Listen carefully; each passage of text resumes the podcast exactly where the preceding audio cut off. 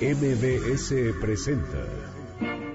En la esquina de mi barrio hay una tienda que se llama La Ilusión del Porvenir. El Cocodrilo. Crónicas de la ciudad para viajar por la historia, sus personajes y lugares. Y le sigue la mejor carnicería donde vende el aguayón Don Baltasar.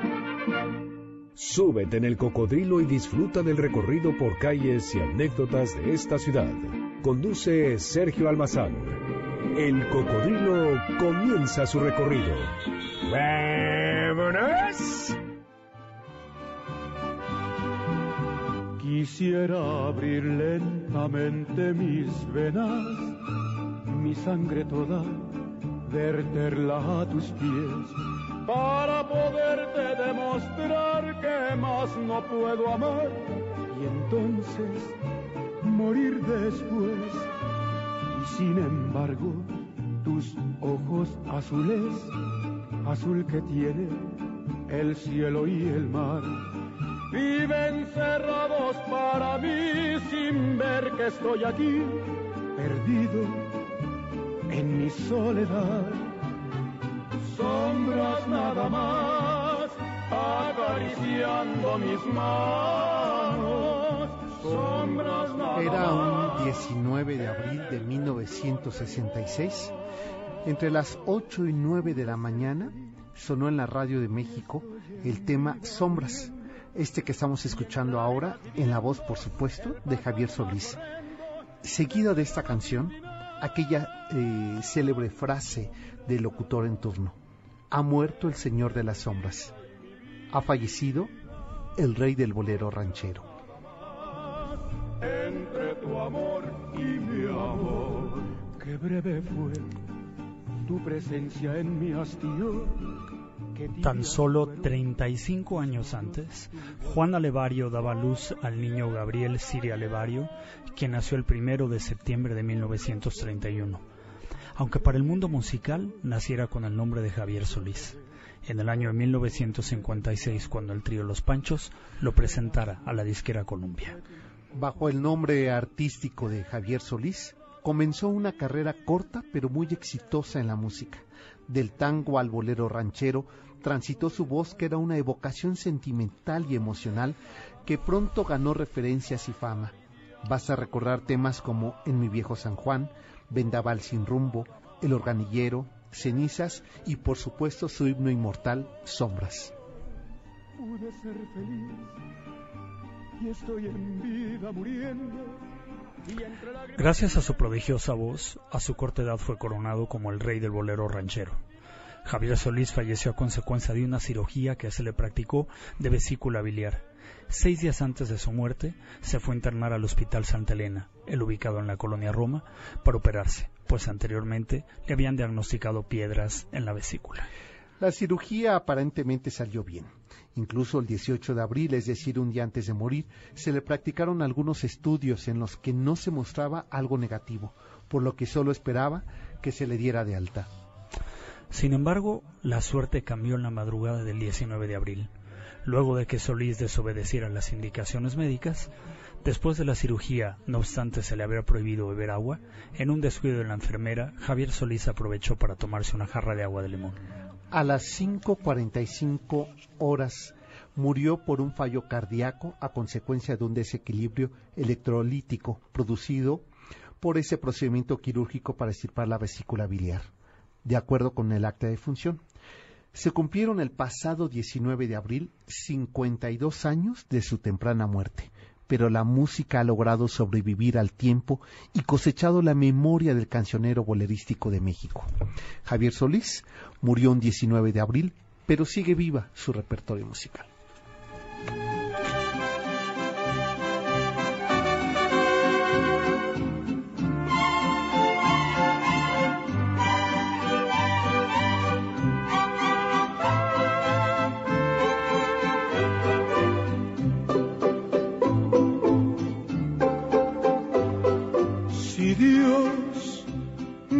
La vida antes que a ti, le voy a pedir que concentre mi alma en la tuya. Con la voz de este rey del bolero ranchero, mi querido Salvador, te recibimos en este espacio, Sergio, en este gracias, tu muy programa. buena tarde. ¿Cómo en este nuestro programa. Así Mira nada más que qué cancionero de lujo nos acompaña el cocodrilo esta tarde. Oye, que tú eh, recordás, tú que eres un eh, joven de, van- de vanguardia envejecida, con muy buena memoria, nos decías que recordabas a Javier Solís. Eh, Tempranito en la mañana en mi casa, mira, mi nana estaba perdidamente enamorada de él. Era, ¿Ah, sí? era rendida enamorada de Javier Solís. Y yo cada que bajaba a la cocina, que era una cocina chiquita, que olía un poco a las tortillas quemadas del Tatemadas. desayuno o a la leche o a la leche hirviendo, siempre había un radio muy chiquito arriba de un del refrigerador y siempre estaba cantando Javier Solís. Al menos yo recuerdo sombras de Javier Solís. Todas las mañanas en la cocina de mi casa.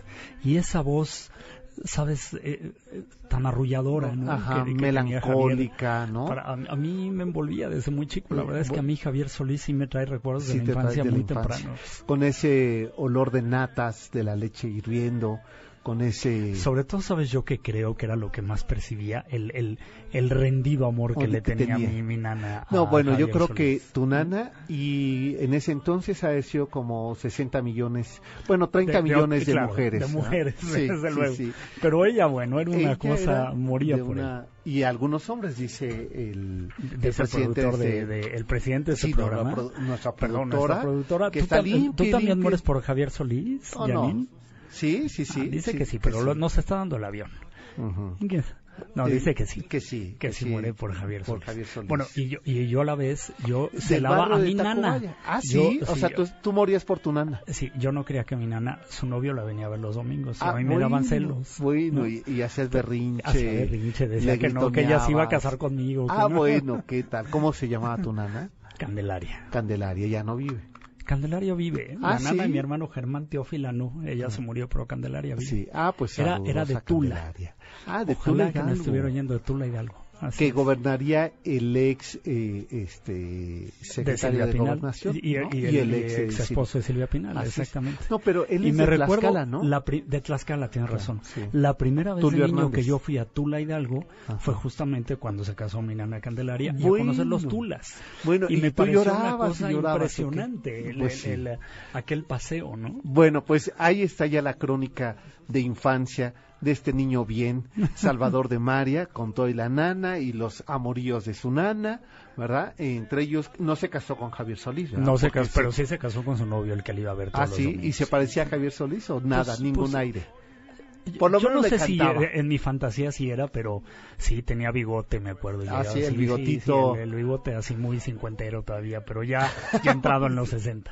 Bueno, pues la tarde de hoy vamos a estar recordando a este hombre que eh, fue la continuación de Pedro Infante. Así es. La temprana muerte también de Pedro Infante le permitió pues entrar de lleno a Javier Solís que le da una continuidad al bolero ranchero que eh, sí sabes cuál fue la primera canción de, bol- de ranchera que se graba como bolero dado a que había una huelga de este de mariachi y entonces tuvo que grabar con algunas cuerdas y trompetas No, no sé cuál 100 es. años Mira, y la Ajá. graba pues eh, el inmortal Pedro Infante Pedro Infante. y eso da entrada al género de el bolero Del ranchero, bolero ranchero. que después sería quien lo explotaría y quien le daría el carácter de bolero ranchero pues Javier Solís ¿no? entonces bueno pues hoy lo vamos a Pídanos, por pídanos las canciones porque Exacto. Janine trae el día de hoy también un repertorio amplísimo de Javier Solís. Sí. Recuerden que él incursiona en el tango. Sí, y ¿no? oye, eh, en mi viejo San Juan. bueno ¿qué dirás de ese ¿no? Tema también, pues sí qué- qué tema, o la que ¿no? te cae mal la de payaso Ah, no, no, esa no. Esa no la pidan. Pero sí, ¿Quién yo me acuerdo perfecto de la portada de ese disco que ahorita ya ¿Ah, nos lo está mostrando, que es, eh, eh, es una carita de un payaso con Ajá. un fondo azul. Me acuerdo perfecto de que ese Javier Solís y le dabas la Y vuelta. también sobabas la portada y la oías y la no, oías. No, es así, no. Yo sobaba la portada de las hermanitas Núñez y yo ¿Ah, estaba sí? enamorado de ellas. sí, Bueno, sí. ¿qué tal? Ahí con Yo- su guitarra parada. No, no, no voy a decir de quién estaba enamorado cuando era niño. Y bueno, yo tenía, no sabes, cada que era mi cumpleaños pedía un disco porque cada año sacaba disco Lucerito. Bueno, Hazme bueno, favor, no, qué no, no. ridículo y cursi. Era, uno puede mejorar, ¿no? Uno puede mejor. Uno puede mejorar. Pero bueno, yo me acuerdo que quería ir a, a ver cómo se grababa chiquilladas para ver a Lucerito. A Lucerito, mira. Sí, no, no, fatal. No, no, no. Y ya ¿Te gustaban sus suéteres con hombreras y con Ah, sí, sí, sí, claro que sí. Sí, no sé si me gustaría ponérmelos, ¿verdad? Pero de que me gustaba, entonces, pero y, y claro, crecí escuchando y, ahí Es en la casa de mis abuelos. Esa es la fuerza de la Dios, música, ¿no? Pues sí. La música, tocar una melodía es, es, es como si uno tuviera una mente de rocola, como si le echaran una moneda y los recuerdos empiezan a aflorar y a venir solos. Oye, y qué bueno que dices la palabra olores, recuerdos. sabores. Exacto, todo porque viene, ¿no? como dice Milan Kundera en ese libro de la inmortalidad, que dice que recuerdo es el latido de la memoria. ¿No? O sea, Claro. el corazón se activa para llevarte, por ejemplo, recordar el, eh, el guiso o el, o el olor de la El tortilla tatemada claro, eh, en esa cocina de tu infancia. Te recuerda no, no la escena, sino el olor que, que se refiere inmediato a un estado emocional. ¿no? Para mí, Y esto hace la música. así es. Para mí eran tres. Javier Solís, Ajá. las hermanas Núñez, que yo estaba rendido, enamorado de ellas. Y no eran bonitas, pero yo No, las veía no, no, no. muy bonitas. Nada bueno, no, bueno. ¿Y sabes quién? No lo vas a creer, ¿Quién? también marcó mi infancia, Cuco Sánchez. Ah, bueno, es que Había una Sánchez rocola en, el en el en el cuarto de billares de casa de mis abuelos y yo siempre ponía la casa de piedra. Bueno, Pedía mi moneda la a la cama. cama de piedra y tocaba. Y Pero, yo Bueno. estar- tenía cuatro años. Ay, y que bueno, tocaba o sea, tú ya has cama de soltado desde niño. bueno, pues llámenos 51 66 1025. Ojalá que hasta nos compartieran alguna anécdota alrededor de Javier Solís. Eh, el barrio donde creció, el, el barrio de Tacubaya, que incluso hay una eh, tortería en la calle 11 de abril, eh, casi revolución, enfrente del mercado de Tacubaya, donde hay una fotografía de esa tortería donde iba Javier Solís. Mira. Entonces, bueno, pues este, como de estos recuerdos, pues que ¿Cómo se viven en el los merendero? barrios. ¿Cómo se llama el merendero que está ahí a la vuelta del, Eh, eh, que, del, eh, que no me gusta nada, que a ti te encanta, sí. que ¿Cómo se llama? hizo- hizo época. Santa, ¿cómo se llama? No, ahorita, Bueno, ahorita no va a nos dice, sí. Ujú. Pero bueno, pues 51 66 1025 para que pidan sus canciones. En las redes sociales, arroba el cocodrilo MBS, eh, ¿Tu Twitter, Sergio? es eh, ese almazán 71, el del cocodrilo es el cocodrilo MBS y el tuyo. Arroba Salvador de María. Bueno, pues para que ahí nos... La poblanita, la la poblanita, de poblanita, Tacubaya. sí. A ti cómo te gusta, ¿verdad? A mí Y me gusta. y a mí no mucho, ¿eh? no. Este, pero bueno, claro, y ahí también eh, tienen su foto de Javier De Solís. Javier Solís, claro. Sí, es que ese era su barrio. Rey de la colonia, Entonces, rey del barrio. Y, y sus vecinos eran, pues, los panchitos. Claro. Pues sí, Bueno, y él se estrenó con los panchos, además. Sí, nada más, ¿verdad? Pero no con los panchos No, no, esos no, no que- esos panchitos, eran no, otros no, panchos, otros más de- De, mejor reputación. no sabemos. Por lo menos no te faltaba la cartera cuando No. nos escuchabas. no, eso sí. Bueno, pues que ya, ya empezó Janine que si ya nos vamos a corte, que no sé qué. ¿Y con cuál nos vamos a ir a corte, mi querida Janine? Fíjate que no te estamos escuchando en Nada. el tollback. Nada. A ver si ahorita nos lo vienes aquí a arreglar, mi querida Janine, que es muy buena para eso y nosotros no. Pero eh, nos vamos a ir con el Mi Viejo San Juan. No. Con- ¿Qué es después? Ah, Jonathan Salinas está pidiendo que manda felicitaciones a todos. Excelente programa, bueno, casi me estallan los los, audi- los oídos. Nos escucha cada sábado y muchos éxitos. Gracias, Jonathan. Y está pidiendo un bolero que eh, el bolero es mío, ese que es el que estamos escuchando ya de fondo. Y con ese nos vamos a una pausa. Esto es MBS 102.5, eh, eh, la frecuencia 102.5 de FM y el programa El Cocodrilo. Volvemos porque vamos a seguir revisando, mi querido Salvador, arquitectos Así es. del la siglo ciudad y sus arquitectos. Y ahora le toca a un ar- arquitecto más académico, pero que hace una propuesta muy interesante para la ciudad. Eh, su propuesta es el funcionalismo. ¿De quién se trata? Eso después de la pausa. Ese bolero es mío por un derecho casual. El cocodrilo hace un alto. Después de la pausa continuamos con las historias de la ciudad. ¿También votará por mí? Primero voy a votar por mí, por mi familia, por mi casa, por mi México. Y luego voy a votar por mí. Es el que trae las mejores propuestas que nos darán estabilidad y crecimiento como país y unión, que tanta falta nos hace. Yo le tengo mucha fe y sé que lo va a lograr. Mí quiere que me sienta segura y yo le creo. Yo voto por mí, yo voto por mí. José Antonio Mid, candidato a presidente de la República por la coalición Todos por México, PRI-PBM Nueva Alianza. PRI. Habla Ricardo Anaya, candidato de la coalición por México al frente. Que las mujeres ganen menos que los hombres es normal. Que siete de cada diez mujeres en México hayan sido víctimas de violencia es normal.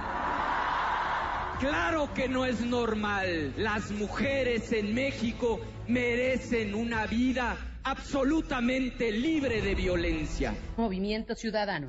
Como mexicano, emprendedor, ama de casa, empresario, radio escucha, está en ti decidir. Todos tenemos libertad e igualdad. MVS Noticias 102.5. Tú eliges. Nosotros estamos contigo.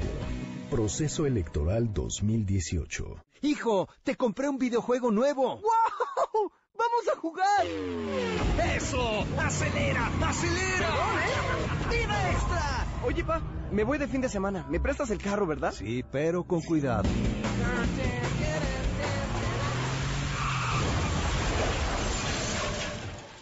Debí decirle que en la realidad cuando manejas no hay ninguna vida extra. SCT.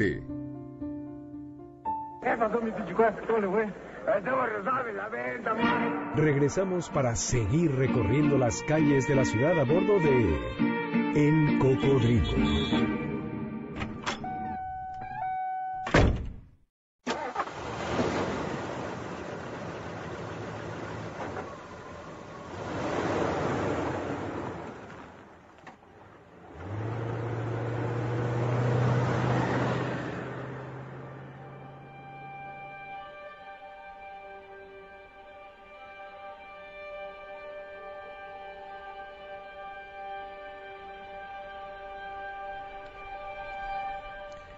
De la Casa Estudio de Diego Rivera y Frida Kahlo, al sur de la Ciudad de México, a la Biblioteca Central de Ciudad Universitaria, también al sur, pero en los predios de lo que fue en algún momento el volcán Chitle, hay 20 años de distancia y un perfeccionamiento tan sofisticado de la técnica, el estilo y la estética, que parecieran dos artistas distintos los arquitectos creadores de ambas cosas. Estas propuestas está presente la mirada estética, racional y funcional de Juan O'Gorman. Las décadas de los años 30 y 40 del siglo XX mexicano fueron de las transformaciones en todos los sentidos. México pasó de una población de 13 millones a inicios de 1900 a casi 32 millones apenas hacia 1945, desarrollándose en un lapso de tan solo 30 años la urbanización de la Ciudad de México. Con ello derivó que, en la búsqueda de una arquitectura urbana, primero con fuerte influencia europea y más tarde bajo un planteamiento teórico racional, naciera o se hiciera presente un lenguaje propio.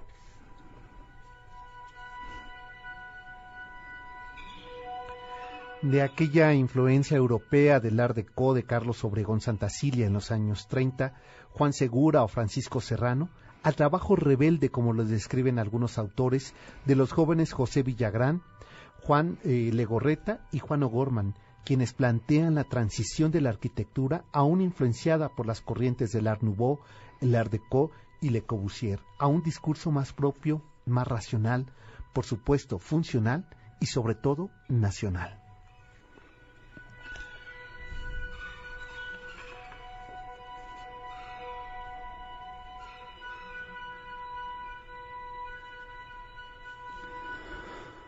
Con el desarrollo poblacional la ciudad de la ciudad se comenzó a utilizar de forma indistinta los términos de modernidad, modernización y modernismo, todos ellos en común, un infin común. Tener a la metrópoli como escenario donde se da el crecimiento de la tecnología y la transición hacia lo moderno o lo actual. Es ahí donde la técnica, la estética, la ciencia, el arte y la función encuentran una forma de expresarse. La arquitectura se vuelve ese crisol, la síntesis de ese proceso y resultado de la modernización que se atreve a utilizar formas y materiales que hasta antes de esa década, en los años 30, se les tenía como imposibles. La ciudad se vuelve entonces el espacio experimental y a la vez el escenario. De aquella propuesta modernista de varios arquitectos en la época, en época mexicana, inmediata a la teorización, la reflexión y el carácter distintivo que buscó el discurso arquitectónico de las dos siguientes décadas, encontrando en los terrenos sureños del volcán de Chitle su máxima expresión del nacionalismo funcional con la creación de Ciudad Universitaria. Juan O'Gorman fue, pues, el primero que buscó y que reflexionó en la academia la teoría y la planificación y la aplicación de un discurso social a la arquitectura conjuntamente con Juan Legorreta. Ambos se inspiraron en dos políticas mundiales, el comunismo y el funcionalismo. Esto se tradujo en una arquitectura nacional, pero a la vez cosmopolita, funcional, pero también popular. Es decir, la ciudad era el escenario para el surgimiento y el reposicionamiento de la clase trabajadora y al mismo tiempo la ciudad era el espacio creador donde todo debería de funcionar.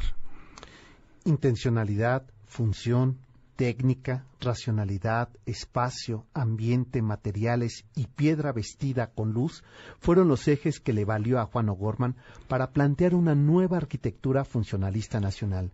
Como ejemplo primero está su casa en San Jerónimo en el año de 1932 y más tarde la casa estudio en San Ángel, donde incorpora la tradición prehispánica de la piedra con los materiales industriales como el metal y el concreto. Juan O'Gorman, con esas dos casas gemelas, una el estudio de Diego Rivera y la otra la casa de Frida Kahlo, hizo un atrevido juego de luces, de espacios y de ambientes. El arquitecto, a través del uso de elementos propios como el color, una escalera de calacol helicoidal voladiza, un techo terraza, otro aserrado, un puente y un cerco perimetral de cactus, resolvió las viviendas con lo mínimo posible, con lo mínimo indispensable, tomando en cuenta la nueva forma de vivir que se estaba dando en México y en el mundo, e incorporando la tradicional arquitectura mexicana es el nacimiento de la arquitectura funcionalista nacional. Juan O'Gorman, el artífice joven arquitecto de este movimiento, en los años 30.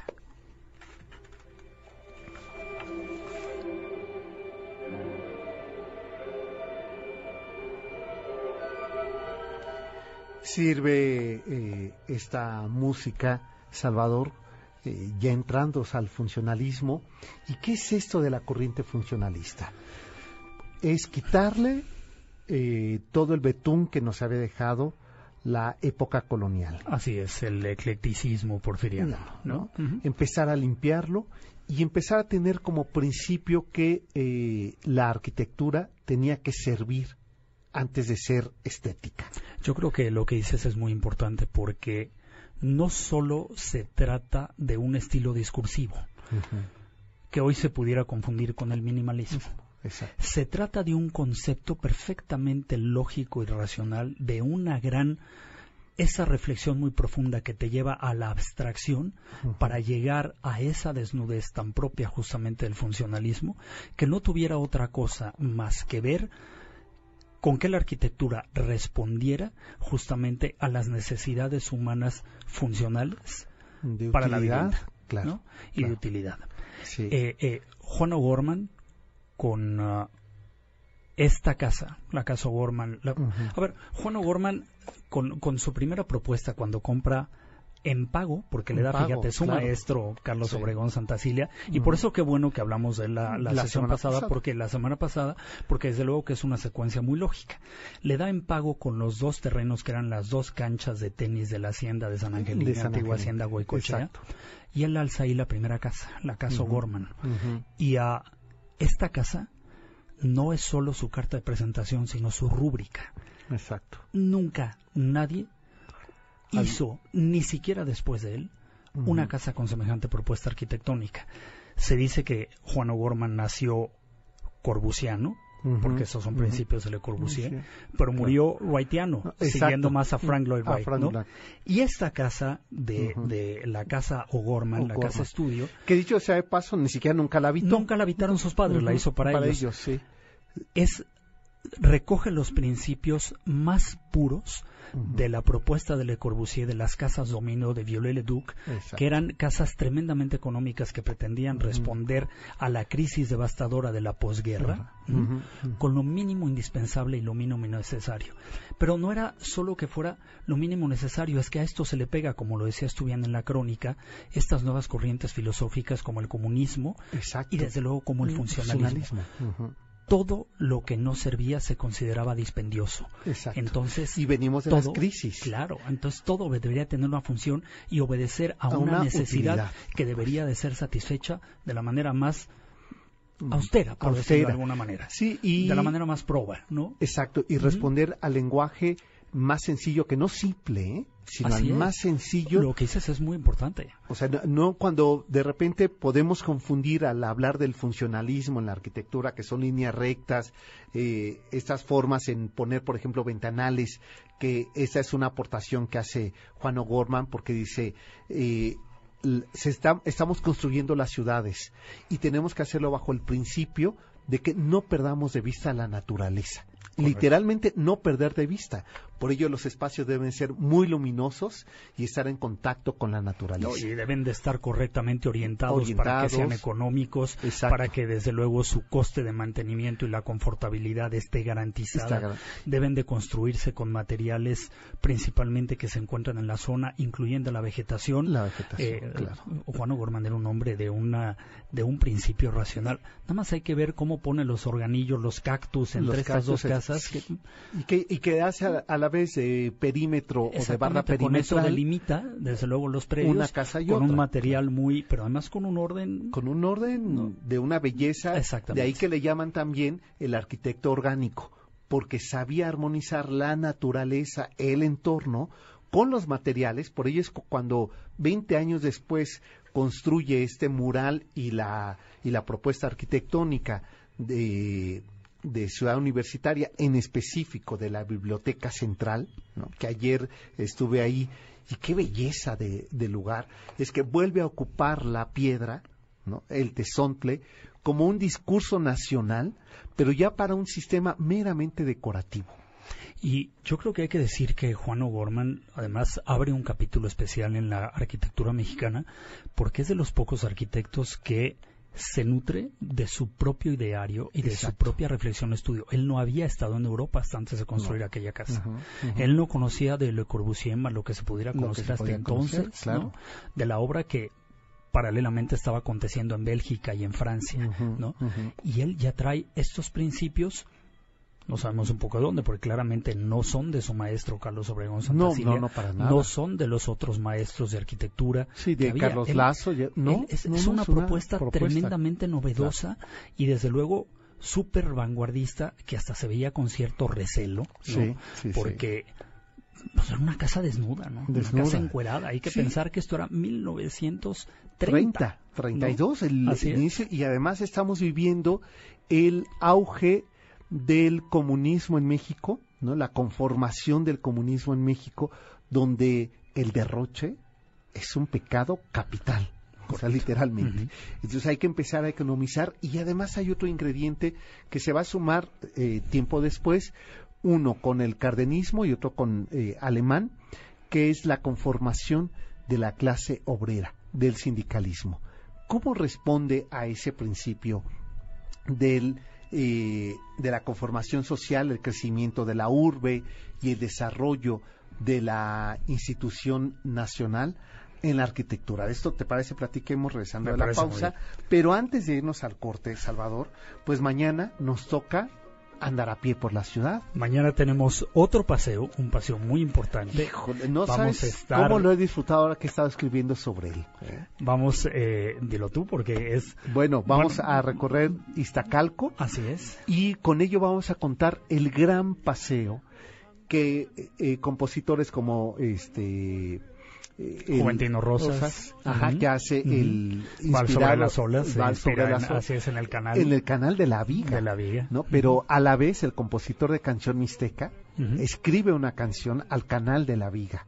Calderón de la Barca, esta Madame Calderón, Calderón de la, Barca, sí. sus crónicas de este México decimonónico, inspirados en su viaje en un barco de vapor por el canal de la Viga. Pues vamos a recorrer el pueblo, eh, o bueno, más bien ese barrio de Santa Cruz, eh, en Iztacalco, ¿no? Eh, ubicados, nos vamos a ver en Calzada vamos de la dar, Viga. exacto, cita a las 10 horas en la esquina de Calzada de la Viga con Santa Cruz, justamente en el barrio de Santa Cruz. Y ahí Está a vamos una calle antes o después, dependiendo de la dirección que vayan, sobre Calzada La Viga, del mercado, Del del- mercado. de Iztacalco. O sea, no, no hay pierde. Ahí nos vamos a ver a las 10 de la mañana. Así es que llámenle a, a Miguel al 51 66 1025 para que les dé los costos, el punto de reunión y cómo ustedes se pueden inscribir a este recorrido de mañana. De verdad fundamental conocer la importancia de Iztacalco, Salvador, porque es el islote previo a donde llegan los mexicas antes de llegar al centro A de la ciudad, ¿no? a Tenochtitlan. Pues hacemos la pausa y volvemos que tengo ya aquí mensajes varios, así es que ya les daré lectura. Y por acá alguien nos pedía, eh, este, en mi viejo San Juan, a Judith, que nos lo pedía en el Twitter, arroba el cocodrilo MBS. Volvemos. alejado de ti, Puerto Rico del alma. Adiós, adiós, adiós, Borinquen querida, tierra de mi amor. Adiós, adiós, adiós, mi diosa del mar, mi reina del palmar. ¿Quieres seguir al cocodrilo? Súmate en Facebook, El Cocodrilo MBS. Aquí los jefes somos los ciudadanos, los que movemos la ciudad, los que la construimos y los que la levantamos. Aquí todos somos diferentes, nos respetamos y siempre nos damos la mano. Aquí le hacemos frente a la adversidad porque aquí nadie se raja, porque aquí estamos preparados para todo y cuando se necesita siempre estamos juntos. Aquí la jefa es la ciudad. Alejandra Barrales, candidata a la jefatura de gobierno por la Ciudad de México al frente, PRD. ¿Te gustaría estudiar una carrera con un campo de acción internacional? Invierte en tu educación y proyecta tu futuro. Supérate e inscríbete a la licenciatura en Interpretación y Traducción de la UTECA. Iniciamos cursos en mayo. Ingresa a uteca.edu.mx o llámanos al 52 64 85 20. Recuerda 52 64 85 20 o ingresa a uteca.edu.mx. Universidad UTECA, una universidad de MBS Educación. Nuevos tiempos, nuevas mentes. ¿Quién? ¿Qué? ¿Cuándo? ¿Dónde? ¿Por qué? No solo es información, queremos comunicación. Proceso Electoral 2018. Tú eliges. Nosotros estamos contigo. Estoy ensayando con el comandante Ramírez las nuevas cámaras de video de última generación que les pondré a todos los policías en sus uniformes para vigilarlos y acabar con la corrupción. Llegó la hora. Adiós a las mordidas y adiós al abuso de la fuerza policial. Soy Miquel Arriola y para mí tu familia es primero. Candidato a jefe de gobierno de la Ciudad de México. PRI. Yo quiero a Miquel.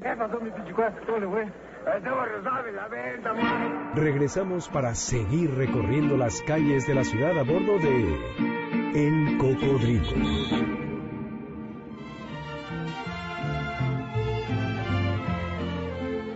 Se fue al clarear el alba por el camino bañada en llanto. Y yo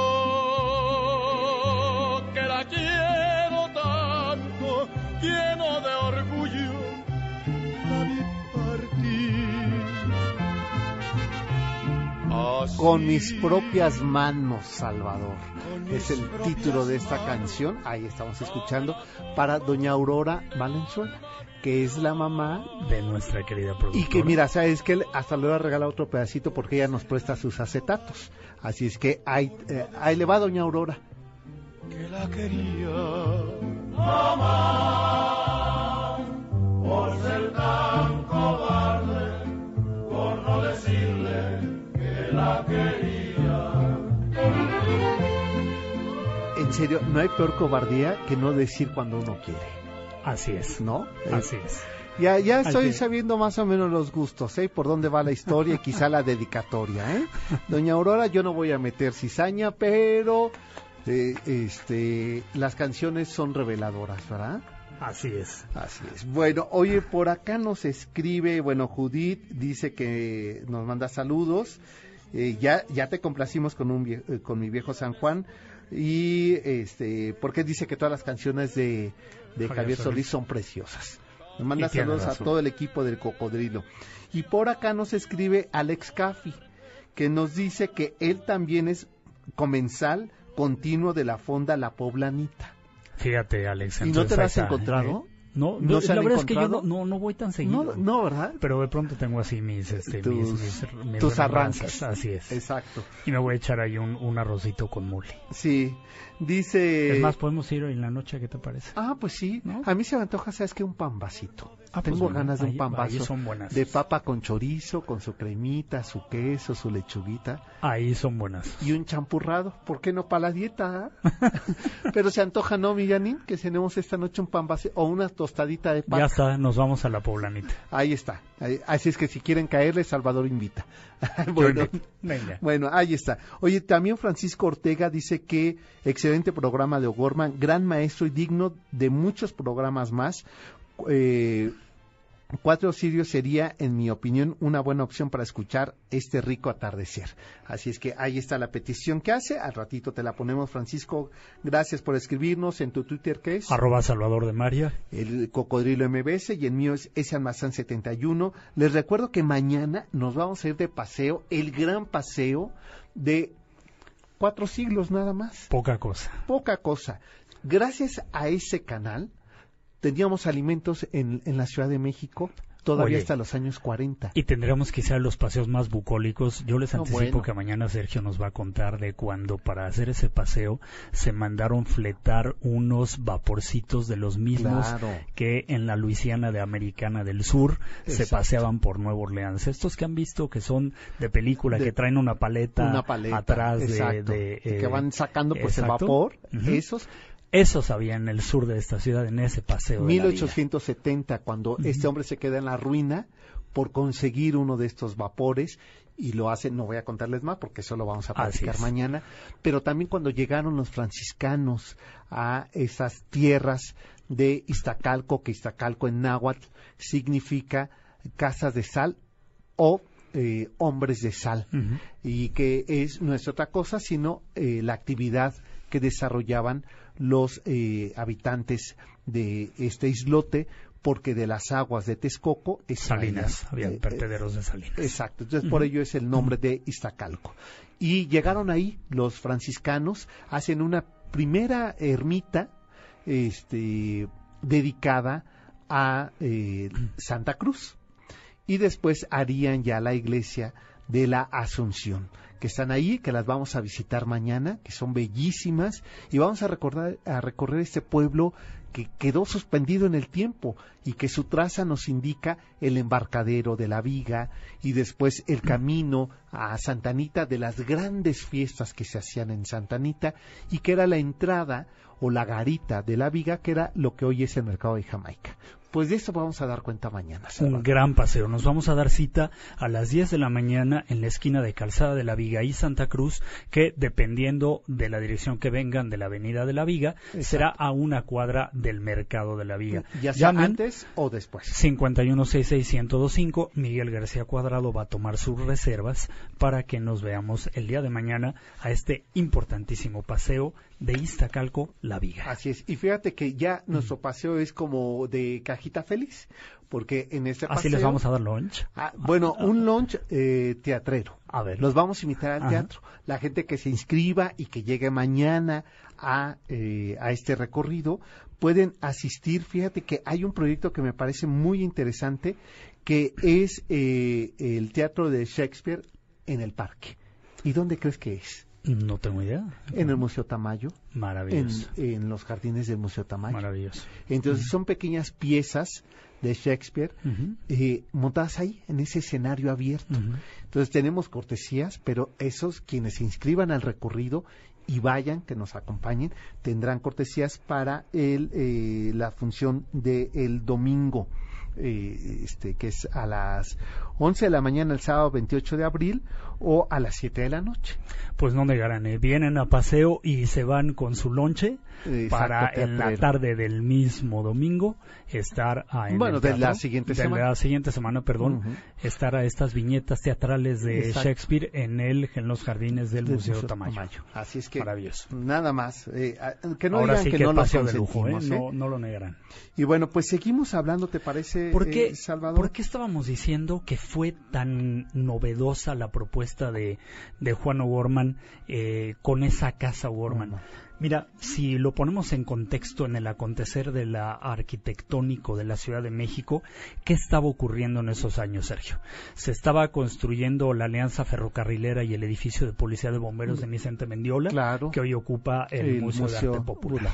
Se estaba Ahí en la calle de Independencia. Exacto. En el centro de la Ciudad de México. se estaba construyendo, Carlos Obregón Santacilia estaba construyendo la Secretaría de de Salud. de la que ya dimos cuenta la semana El pasada. arquitecto Ortiz Monasterio estaba construyendo el edificio de la Nacional. Eh, los, hermanos eh, eh, eh, Mariscal estaban construyendo el edificio Durkin.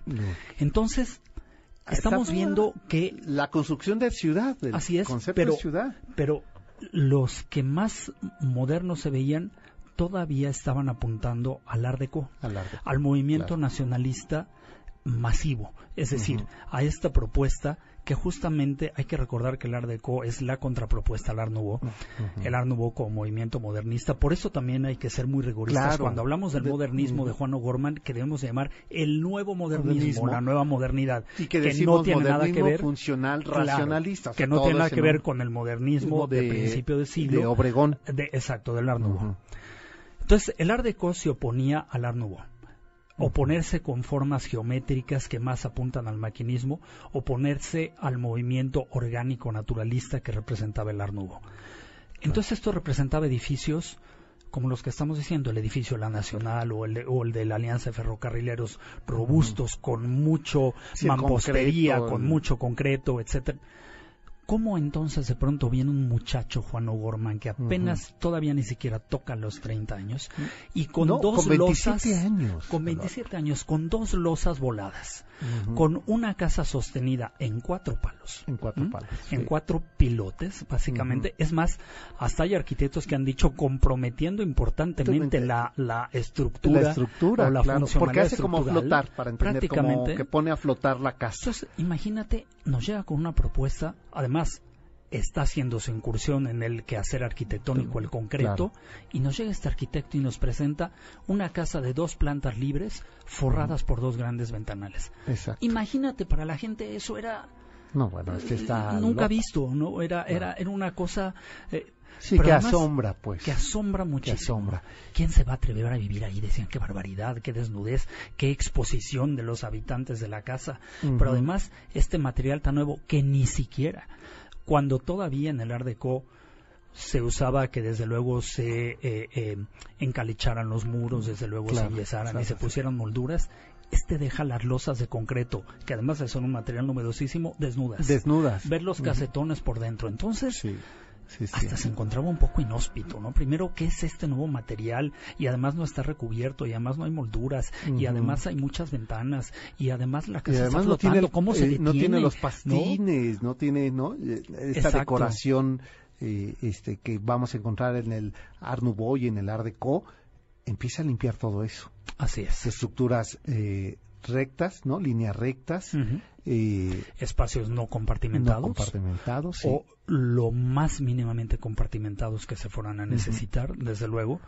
Orientaciones novedosas, muy claramente en el estudio Diego Rivera, totalmente el ventanal del estudio orientado al norte para que siempre tenga luz difusa, que nunca tenga luz directa, que pueda permitir que el artista trabaje por largas horas prácticamente manteniendo las mismas condiciones de iluminación. Entonces, esto obedece no solamente, como lo dice el propio Juan O'Gorman, a un capricho estético, sino a una respuesta funcional, utilitaria, eso es lo más importante, utilitaria de lo que debe de ser la vivienda, con lo mínimo necesario, de acuerdo a lo que él había aprendido del ingeniero Cuevas en materia estructural y de lo poco que había manado justamente del conocimiento de Le Corbusier y de otros arquitectos que ya se atrevían a este tipo de propuestas. Y eso va a ser la antesala a la construcción de lo que se llama la vivienda social o de los trabajadores. Pero de esto lo vamos a platicar regresando de la pausa. Les recuerdo mañana que me están preguntando por el Twitter, la cita es en Calzada de la Viga, esquina Santa Cruz, a una calle ya sea arriba o hacia abajo del mercado de Iztacalco.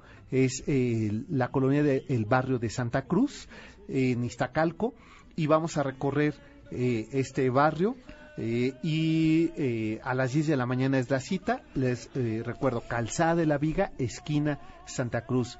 Costos y cómo llegar, si le hablan a Miguel al 5166125, Miguel va a tomar su reserva, les va a informar de los costos y recuerden que el que acuda mañana al paseo se va también al teatro a ver estas viñetas teatrales de Shakespeare. Exacto, si ahorita se anotan y mañana llegan, pues ya tienen su, su pase. Su pase. Pues hacemos la pausa y regresamos para seguir conociendo de la arquitectura de Juan O'Gorman, el padre del funcionalismo nacional en este país. Volvemos. Y dolor, solo están los cuatro sirios, también de luto vestidos, llorando en mi corazón, como sombra vagará. Síguenos en Twitter, S. Almazán 71 arroba Salvador de María. No te pierdas a Samo en concierto.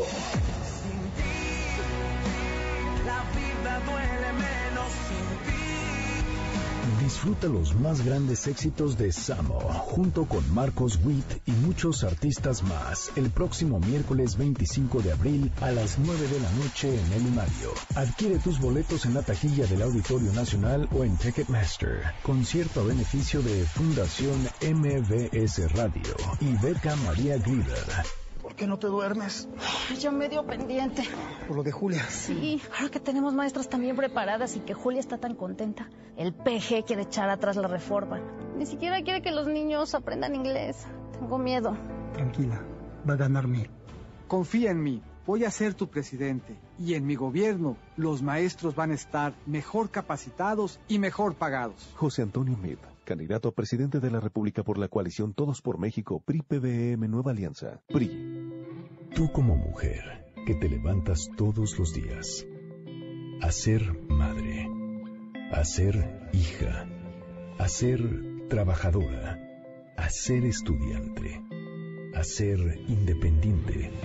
MBS 102.5 Tú eliges. Nosotros estamos contigo. Proceso Electoral 2018. Los legisladores de Morena impulsarán un gobierno honesto y austero. Promoverán la producción nacional, la construcción, el campo, la ciencia y la tecnología. Respaldarán la distribución de secretarías en todo el país que generará empleos en el sector público, privado y social. Combatirán la inseguridad y la violencia con el estudio y el trabajo. Habrá un Estado de Derecho con una Guardia Nacional integrada por las policías y los militares que respete los derechos humanos la Constitución y las leyes. Juntos haremos historia. Morena, la esperanza de México. México en tus oídos. 80 años.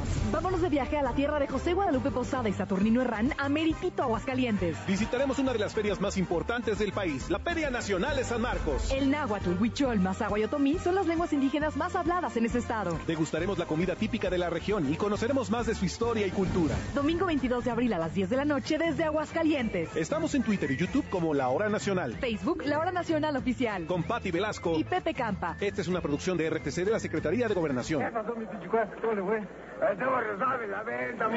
Regresamos para seguir recorriendo las calles de la ciudad a bordo de El Cocodrilo.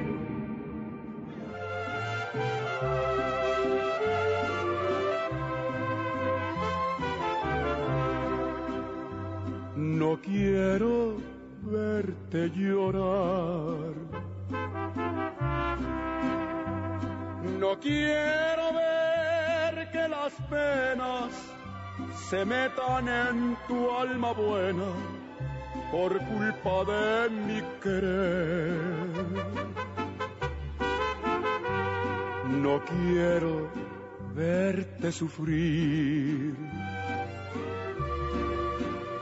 No soy capaz de ofender. Estamos escuchando la voz de Javier Solís.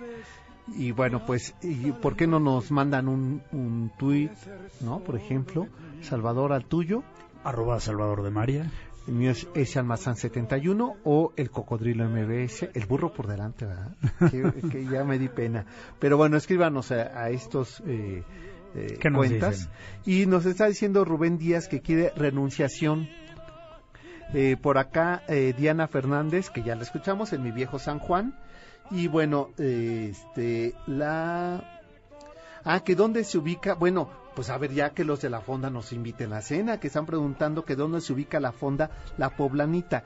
Está en la calle de Gobernador Luis G. Luis G. Urbina, Luis Gonzaga No, Urbina. Vieira. Luis, Luis Gonzaga Vieira, sí, Luis G. Vieira, perdón. Ajá, 12 en San Miguel Chapultepec. A decir. Si Casi ustedes vienen esquina sobre con- Revolución y después cuando ven el, El edificio Ermita. el edificio Ermita de Juan Segura de Correcto. 1931, Correcto. eh, está Avenida Jalisco y Revolución. Así es, a la mano derecha. Ahí van a ver ese edificio blanco que tenía aquel anuncio primero de una cervecería, después de una De refresquera. zapatería, de la, de la, de la de la zapatería que podemos ir porque ya no existe Canadá. Ah, claro, ya. Y, y después eh, tuvo el anuncio de una ese refresco horrible. espantoso que hace un daño Ah, fatal. así es. Ay, pero a veces qué rico sabe. Ahorita se me antojó, fíjate. ese ¿Con refresco. hielo? Con hielo, con hielito, sí, pero eso va a ser con mi pan vaso. Muy bien. Y bueno, en esa esquina, ustedes le dan la vuelta sobre Avenida Jalisco Y la primera a la derecha. y la primera a la derecha, y ahí se van a encontrar Luis a. la poblanita, la fonda La Poblanita. Bueno, y en una de esas hasta se encuentran a Alex Caffi. Por lo pronto Exacto. se van a encontrar a Salvador de Esta María, noche. a Yanín, este, ah, que ya está cerrado. Dice que a esta hora ya cierran. Entonces, Uh, no, bueno, pues no. pues entonces No, nos pues vamos a otra mañana, cena. pues, sí. Pero nos vamos a cenar un pan vasito, eso sí. Puede ser con, con esta señora que, que parece que los regala, por la cara que nos pone. La que está allá afuera La de la- del archivo Calles. Eh, exacto, sí, sí, Ahí sí, en- ahí en, en- en- Guadalajara así y, y, a- y Y- Parque y Parque España. España, esa mera. Bueno, pues este, vamos a ya casi a cerrar el programa, Salvador. Oye, yo creo que hay que... eh, no podemos pasar, si bien estamos hablando de la arquitectura de la ciudad y los arquitectos fundamentales y fundacionales Claro. que le dieron carácter a lo que hoy entendemos por el movimiento nacionalista mexicano, eh, Carlos Obregón Santacilia en la vertiente modernista Art Deco, mientras que Juan O'Gorman en la vertiente funcionalista. Que Juan O'Gorman abandona un poco la Academia de Arquitectura, hace un ejercicio más reflexivo que es la pintura y el muralismo. Bueno, es que ese es donde otro hace tema, es un gran artista. Así ¿eh? es. Y reflejo de ello, Salvador, pues son estos murales de la Biblioteca Central de Ciudad Universitaria. donde vuelve, a, donde vuelve a aportar en materia arquitectónica, pero casi 30 años después de Claro. aquella incursión a la que llegara rompiendo y pisara con pie determinante y con fuertemente en el funcionalismo, se nos vuelve a aparecer en 1956 en la Claro. biblioteca, desde luego y en el edificio en- Ujú. eh, de- exacto de la, de la ciudad universitaria, con un mural monumental, pero además con una propuesta arquitectónica Impresionante. Impresionante. Y oye, mira, por acá Verónica Aguilar dice que, eh, que primero nos invita a su casa en Coyoacán. Eh, no voy a decir aquí al aire en qué calle porque la No, van a ir a tocar puerta por puerta. Aquí vive doña Verónica. Hoy muchas gracias, nos deja su teléfono. Muchas gracias. y Verónica. pregunta que si sabemos algo del arquitecto Federico Lara. Pues vamos a investigar. Investigaremos. Con Porque ella dice que ya, eh, que parece que él hizo casas de estilo colonial eh, y que es el arquitecto de su casa Ya. Pero que no ha encontrado mucha información. Pues nos comprometemos, Verónica, a buscar la información, e irte a tocar a tu casa, ¿verdad? Desde luego, Y para conocerla y saber, conocerla, claro. de, qué- de qué se trata. Y dice que además eh, lo que sabe es que Federico Lara fue doctor honoris causa y, y era de la época de Frida y Diego. Entonces debe, bueno, sí, de estilo colonial, pues sí, sobre todo esos primeros años, ¿no? claro. Y bueno, por eh, pues eh, vamos a ir cerrando con por qué es tan importante Juan O'Gorman. Primero porque eh, hace este arribo al diseño de la arquitectura funcional, pero también empieza a trazar, por ejemplo, escuelas públicas y empieza a, trata- a trazar lo que va a ser, eh, junto con Juan Legorreta, la eh, arquitectura funcionalista de la clase obrera. Así es. Entre ellos, eh, el planteamiento no lo desarrolla Juan O'Gorman de lo que va a ser la unidad habitacional de Balbuena, es decir, la Kennedy. Correcto. ¿no? Y fíjate que creo que lo que dices es muy importante y está claramente manifiesto en la dupla que hace con Diego Rivera. No es coincidencia que Diego Rivera encontrara en la propuesta de O'Gorman en esa simpleza una tremenda abstracción artística, pero también un discurso altamente comunista. Hay que recordar que quizá los artistas más comprometidos con el movimiento socialista y con la revolución eh, eh, rusa eran desde luego Diego Rivera y Frida Kahlo, quienes Y bueno, encargan y en desde luego al Nobel arquitecto Claro. la construcción del de- estudio. del ¿no? estudio. Y con ello también la enorme influencia del pensamiento comunista para eh, mexicano. Y por ello no es fortuito que en el Instituto Politécnico Nacional, Juan O'Gorman eh, propusiera el desarrollo de la licenciatura de arquitectura e ingeniería. Así es. ¿no?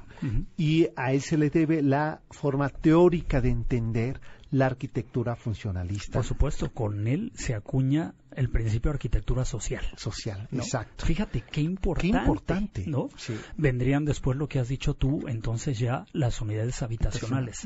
Pero Donde que realmente tienen es él como quien principio- siembra la simiente. Claro, como y varios de los principios, pero uno de estos principios es que debe de ser la construcción habitacional de, de forma eh, vertical, pero teniendo como eje la naturaleza del entorno. Así es. Entonces, por ello no es fortuito ver la unidad Kennedy en Balbuena o la unidad Nonualco Tlatelolco, que tienen jardines, áreas comunes, deportivas y escuelas. No, y que hace parecer que la obra es extraída de sus raíces. De sus raíces, ¿no? claro.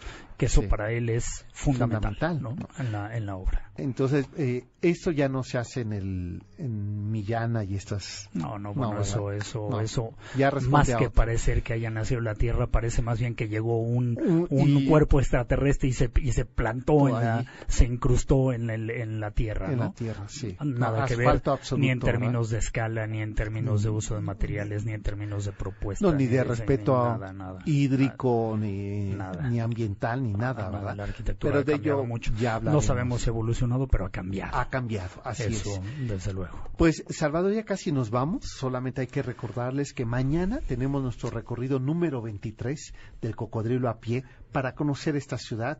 Y ahora vamos a recorrer Iztacalco, este islote prehispánico que le da origen a la Calzada de la Viga. Nos vamos a reunir en Calzada de la Viga, esquina Santa Cruz, muy cerca del, del mercado de, eh, de Iztacalco.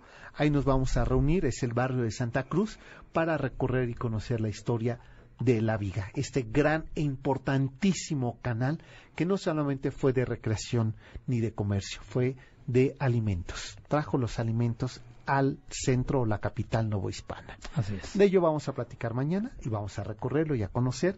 Así es que la cita es 10 de la mañana, Calzada de la Viga, esquina Santa Cruz, y Jorge Luis Hernández, Eduardo eh, Barbosa, Miguel Ángel Villanueva Martínez y Patricia eh, García, pues ya se ganaron estos boletos si mañana asisten a este recorrido.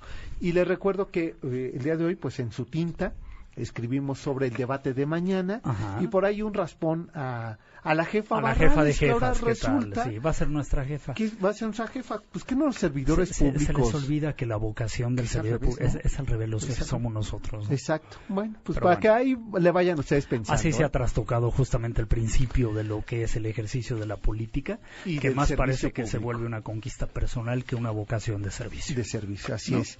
Pues en su tinta, si entran ustedes a la página de mbsnoticias.com, se- eh, ahí tiene eh, este, la pestaña de en su tinta y ahí ojalá que nos compartan sus opiniones.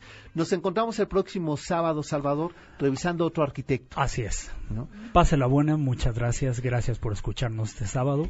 Vayan a visitar la obra de Juan O'Gorman, desde luego. Por supuesto, ese es el principal objetivo. Hasta entonces, buena semana. cuando no te estoy mirando.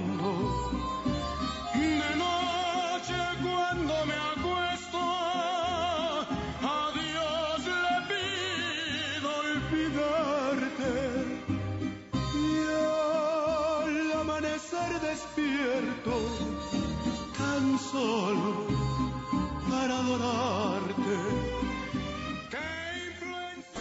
MBS presentó En la esquina de mi barrio hay una tienda que se llama La Ilusión del Porvenir. El Cocodrilo.